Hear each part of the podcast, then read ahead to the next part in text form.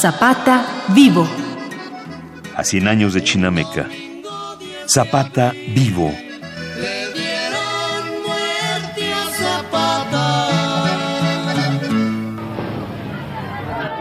Sin Emiliano Zapata, la Revolución Mexicana habría sido muy diferente. La semilla de sus aportes al movimiento armado se hallaba ya en los meses previos al 20 de noviembre de 1910. Fueron los días en que el caudillo del sur se levantó en armas para recuperar las tierras robadas a los campesinos por los hacendados. Los días en que triunfó y las repartió a sus legítimos propietarios. En Anenecuilco, Moyotepec y Villa de Ayala, Zapata llevó a cabo dos acciones fundamentales. La primera fue levantar en armas al sur. La segunda, hacerlo bajo la demanda de la restitución de tierras. Zapata fue líder militar del sur. Los ideólogos de las demandas agraristas fueron Pablo Torres Burgos y Otilio Montaño, entre otros, pero solo Zapata supo convertirlas efectivamente en un estandarte de lucha. Es difícil imaginar a los campesinos de Morelos tomando las armas sin el caudillo del sur. ¿Quién más podría haberlos liderado? Torres Burgos, la única otra persona que dirigió el ejército del sur, fue asesinado a los pocos días de asumir el cargo. No parecía haber muchas otras opciones, pero quizá podría haber asumido el mando Eufemio, el hermano de Emiliano. Dejando las hipótesis de lado, lo que queda claro es que las decisiones de Zapata influyeron de modo decisivo en la manera en que se desarrolló el conflicto armado. Cuando Francisco I. Madero hizo un llamado a las armas y promulgó el Plan de San Luis, Zapata lo apoyó. Decidió hacerlo al descubrir que a Madero hablaba de restituir las tierras. Por aquel entonces seguían a la tila solo mil hombres. Con ellos atacó al ejército porfirista y tomó el municipio de Huehuetlán, Puebla. Por desgracia, al triunfar la revolución maderista, el presidente interino Francisco León de la Barra llamó rebelde al líder suriano. Envió a mil hombres para someterlo bajo las órdenes de Victoriano Huerta y Aureliano Blanquet. Zapata desconoció entonces a Madero y proclamó el Plan de Ayala y el zapatismo llevó a cabo la reforma agraria más radical, más completa, más profunda en toda la historia mexicana, porque los pueblos y las comunidades de la zona que controló eh, recuperaron inmediatamente sus tierras y además eh, las defendieron con las armas en la mano. Eso era lo que proclamaba el plan de Ayala. En las zonas zapatistas eh, fueron expulsados los hacendados eh, los pueblos y comunidades recuperaron sus tierras y se pusieron a trabajarlas en libertad. Pero creo que es importante subrayar también que el zapatismo no se concreta solamente a la lucha por la tierra, también hizo una serie de reivindicaciones políticas muy importantes porque eh, en las zonas zapatistas eh, se puso en práctica un experimento de gobierno popular, un gobierno al servicio de la gente. Eh, el zapatismo propuso y estableció el régimen parlamentario, estaba en contra del presidencialismo, esta concentración del poder y las facultades en manos de un solo personaje. propuso también de manera inédita algo que a, a lo mejor nos puede parecer muy novedoso en la actualidad, pero que ya lo habían propuesto y aplicado los zapatistas, que era el referéndum para las decisiones trascendentales que afectaban a la sociedad y la revocación de mandato. Propuso también una muy estricta eh, ética para la conducta de los funcionarios públicos. Fue el movimiento revolucionario que más se preocupó por la equidad de la mujer, porque las mujeres tuvieran iguales derechos que los hombres. Eh, propuso también la desaparición del ejército permanente. Decía que si México no estaba en guerra, no tenía por qué tener un ejército permanente y además identificaba al ejército como un instrumento de opresión y de represión al servicio de las clases gobernantes y en su lugar propuso en una ley sobre la desaparición del ejército permanente su sustitución por eh, los ciudadanos en armas, que eh, ellos ejercieran sus propias eh, labores de vigilancia, de protección, Guardia Civil.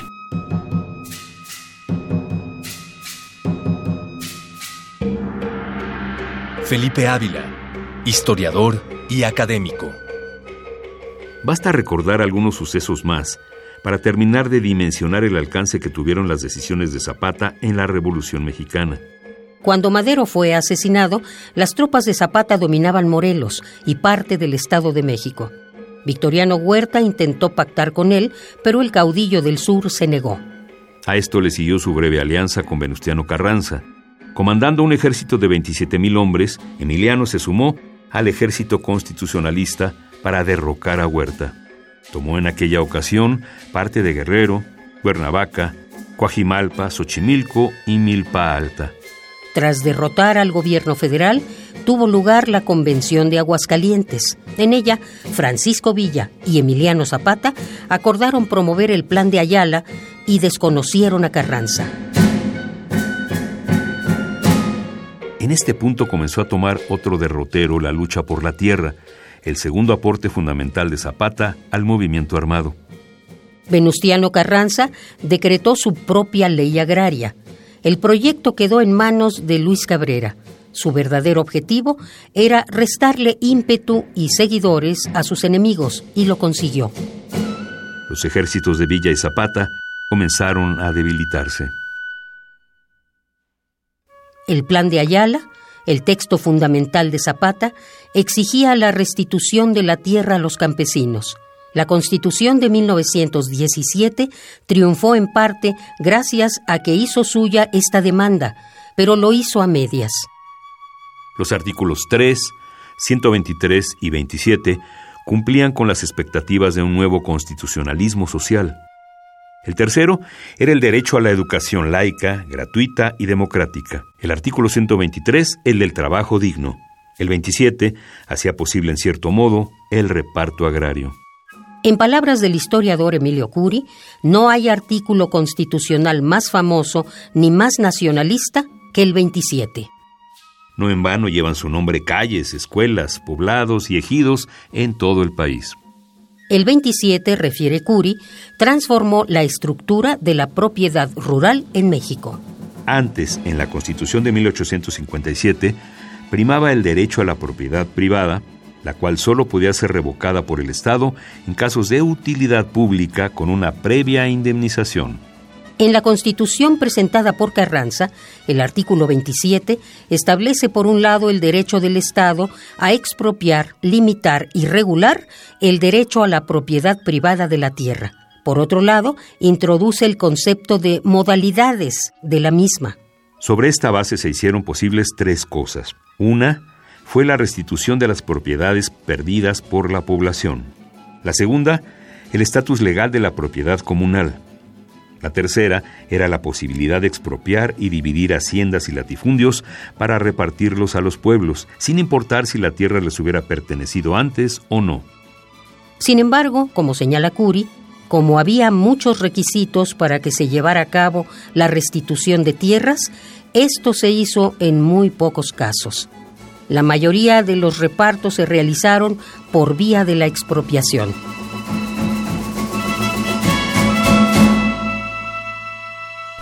Yo creo que el plan de Ayala que circula, el que leemos, es el de noviembre de 11. Es el más conocido. Tiene cosas importantes, tiene cosas vigentes. Una de ellas es la defensa de las comunidades. Nosotros no nos podemos entender como país, a pesar de que en 1910 el 80%, vamos, un poco más del 80% de la población era rural. Y hoy, en 2019, el 80% de la población es urbana, es al revés. Aún así tiene importancia, porque aunque sea un 20% de la población el que vivan todavía en el ámbito rural, yo creo que estas, estas formas de gobierno directas, pueblerinas, son importantes. No quiero decir que todo el ámbito rural debe gobernarse por usos y costumbres, pero sí creo que la democracia directa es importante. El, materia agraria ya no tiene ninguna vigencia. Ya no hay haciendas. Las únicas haciendas que sobrevivieron en Morelos a la revolución están convertidas en hoteles. Entonces, hoy, hoy no se podría hacer una reforma agraria en Morelos. Eh, lo que hay son ejidos y, y pequeñas y medianas propiedades de los propios eh, habitantes del ámbito rural. ¿Dónde está su valor, repito, además de la defensa de la comunidad? En la dignidad de un sector amplio de la población. No podemos seguir viviendo de 100 años después de muerto Zapata con gente en condiciones económicas como las que padecemos todavía. Entonces es un, es un llamado a la dignificación de la vida de todos los mexicanos.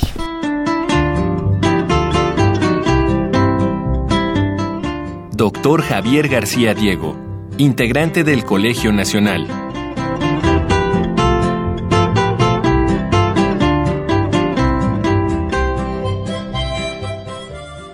A Zapata le debemos el levantamiento armado del sur y la lucha por la tierra. Su participación fue necesaria para la derrota de Porfirio Díaz y Victoriano Huerta, y de no haber sido por él, las demandas agraristas no habrían tenido eco. Aún hoy cabe preguntarse en qué medida se consiguieron los objetivos del caudillo del sur. ¿O será la suya una revolución pendiente?